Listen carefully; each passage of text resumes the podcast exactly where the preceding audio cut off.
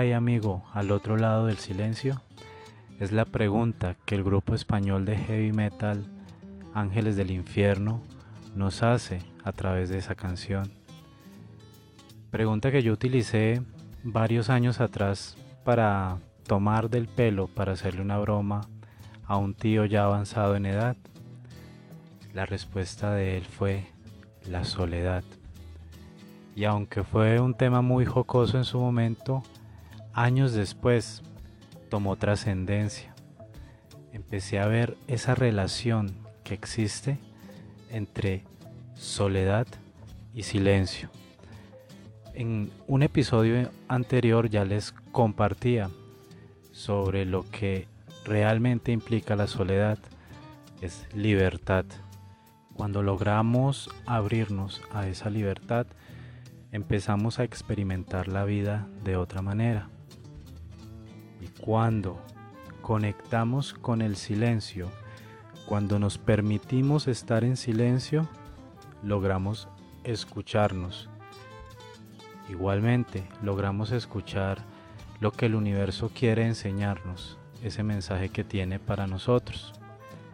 ¿Qué hay, amigo, al otro lado del silencio? Autoconocimiento cuando te permites escucharte vas a conocer tanto tus emociones, tus deseos, tus sensaciones, tus actitudes y estarás descubriendo ese GPS, ese direccionamiento que te va a llevar por el camino de sensaciones placenteras y felices. Y aquí cabe hacer hincapié en que el placer siempre será temporal, igual que el dolor. Por ende, cuando me refiero a sensaciones placenteras es que realmente tú puedas experimentar tanto placer como dolor de una manera consciente, por lo cual, abrazando el sufrimiento que pueda generar el dolor, tú puedas transformarlo en felicidad. ¿Por qué? Porque te estarás permitiendo sentir. Silencio, soledad son dos grandes aliadas. Y de nuevo, cambiemos ese concepto que tenemos de soledad. Recuerda que es libertad. Abracemos entonces silencio y libertad. Silencio y libertad abren esa puerta hacia tu mundo interior, descubriendo así dónde quiere ir tu alma y dónde quiere llevarte el universo. El silencio es el lenguaje de Dios, es el lenguaje de la vida, es el lenguaje universal y es el lenguaje de tu mundo interior.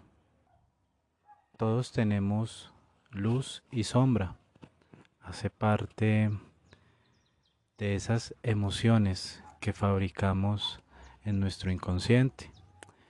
Hoy hablaremos de la importancia que tiene el silencio para empezar a escuchar esa sombra y poderla así convertir en luz. Realmente la sombra está allí también para que tu luz se pueda evidenciar.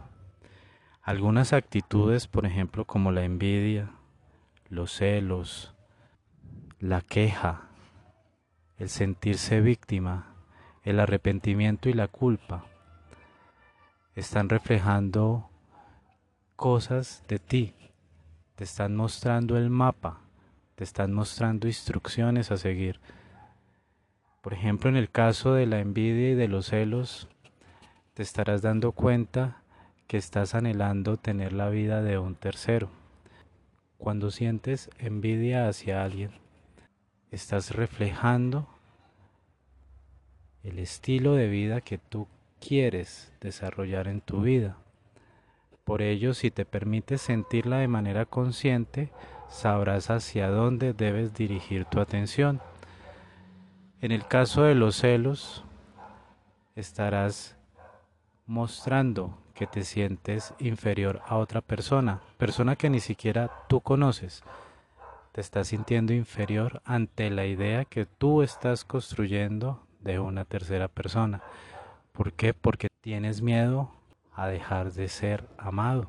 Es por eso que cada una de esas emociones que han sido mal consideradas negativas son simplemente muestras, reflejos de miedos que tú tienes en tu interior. Lo mismo pasa con el estado de víctima. Cuando tú te sientes víctima, estás reflejando el miedo a no ser capaz de lograr algo y el miedo a no ser querido ni importante para otras personas.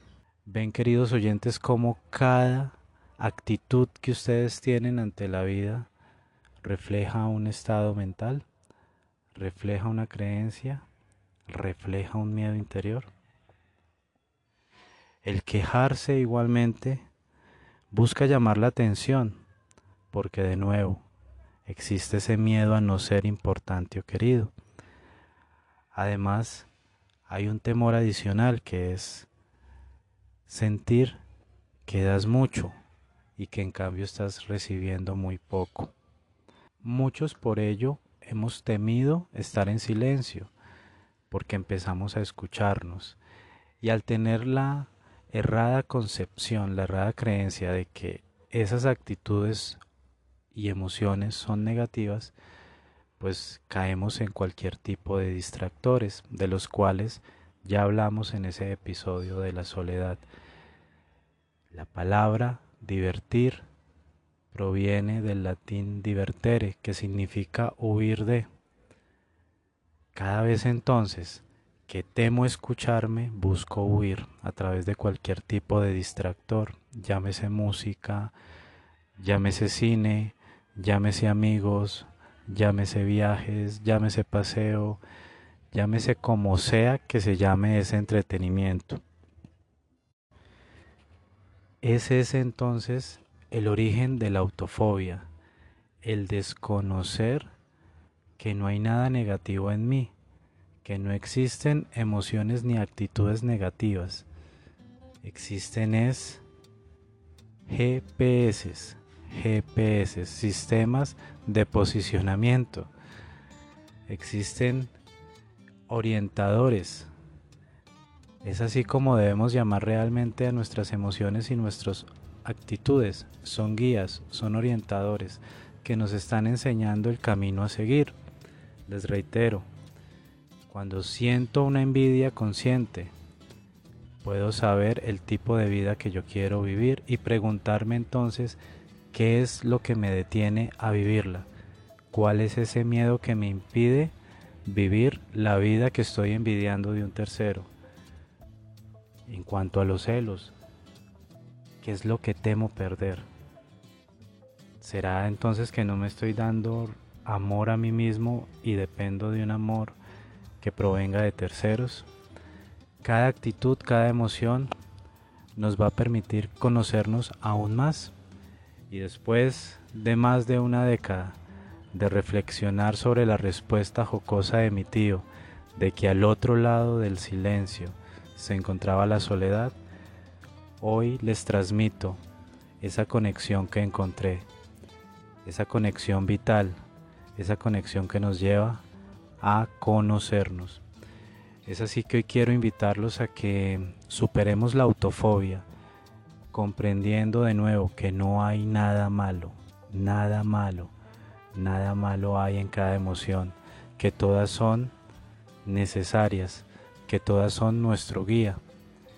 Rompiendo la autofobia podrás estar en silencio y al estar en silencio te escucharás y escucharás al universo. Es ahí cuando tu red neuronal por defecto te traerá las respuestas que necesitas, la orientación necesaria para el siguiente paso a dar en tu vida.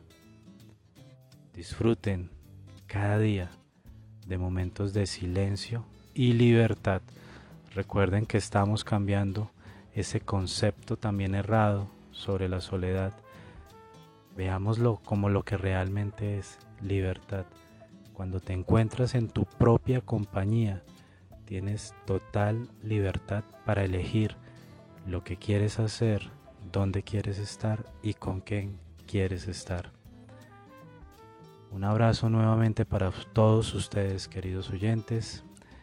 Una semana más acompañándolos desde este espacio de crecer. Les habló Alexander Bonilla e infinitas bendiciones hoy y siempre para todos ustedes.